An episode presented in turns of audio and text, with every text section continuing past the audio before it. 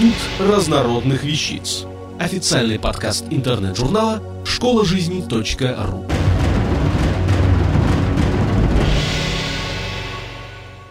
Ирина Беломаз. Как и когда изобрели фейерверк. Это небесное представление всегда заставляет людей на площади замереть и устремить вверх восторженные взгляды. Сотни ярких светящихся точек взмывают вверх и расходятся сферой, вслед за ними вспыхивают багряные искры, и тут же тысяча сине-фиолетовых звезд рассыпается над головой, и они будто бы несутся прямо на тебя. Кажется, нет зрелища более завораживающего, чем фейерверк. Он способен придать торжественность и особую чарующую атмосферу любому событию.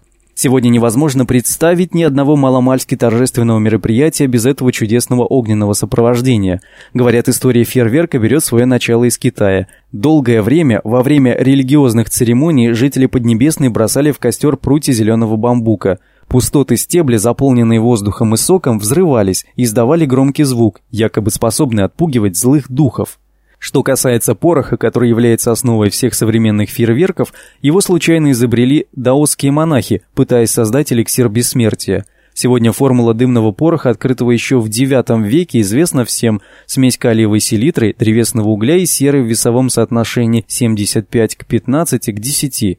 До изобретения пороха находчивый китайский народ в качестве хлопушек использовал тонкие бамбуковые стволы, имеющие свойство взрываться, как только огонь достигнет коленца, а с развитием технологий научились заполнять его порохом и сырой глиной.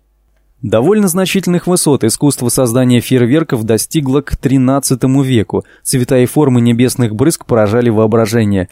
Не смогли устоять под чарами этого зрелища и заезжие купцы, которые уже в XIV веке завезли некоторые образцы фейерверков в Европу, а ведь китайцы принимали все меры безопасности и секреты производства хранились под семью печатями. Тем не менее, эти секреты были украдены и распространены по Европе.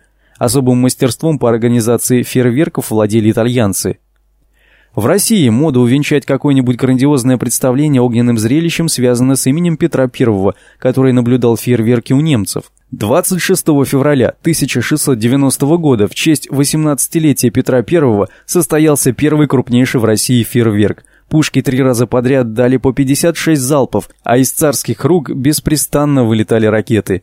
И вот перед глазами восторженной публики в небе из фейерверков вырисовывается Геркулес, раздирающий пасть льва.